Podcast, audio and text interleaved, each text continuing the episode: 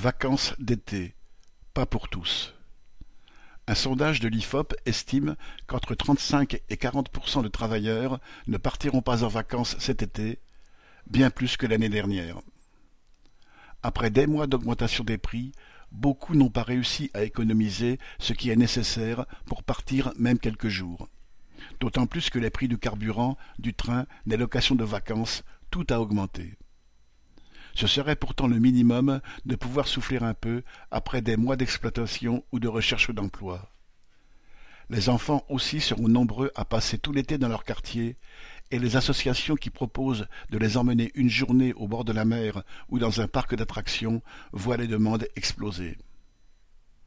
Il a fallu la grève générale de juin 1936, avec l'occupation des usines, pour imposer aux patrons de payer deux semaines de congés par an aux salariés.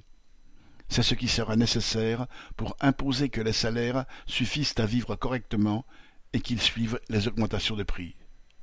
Hélène Comte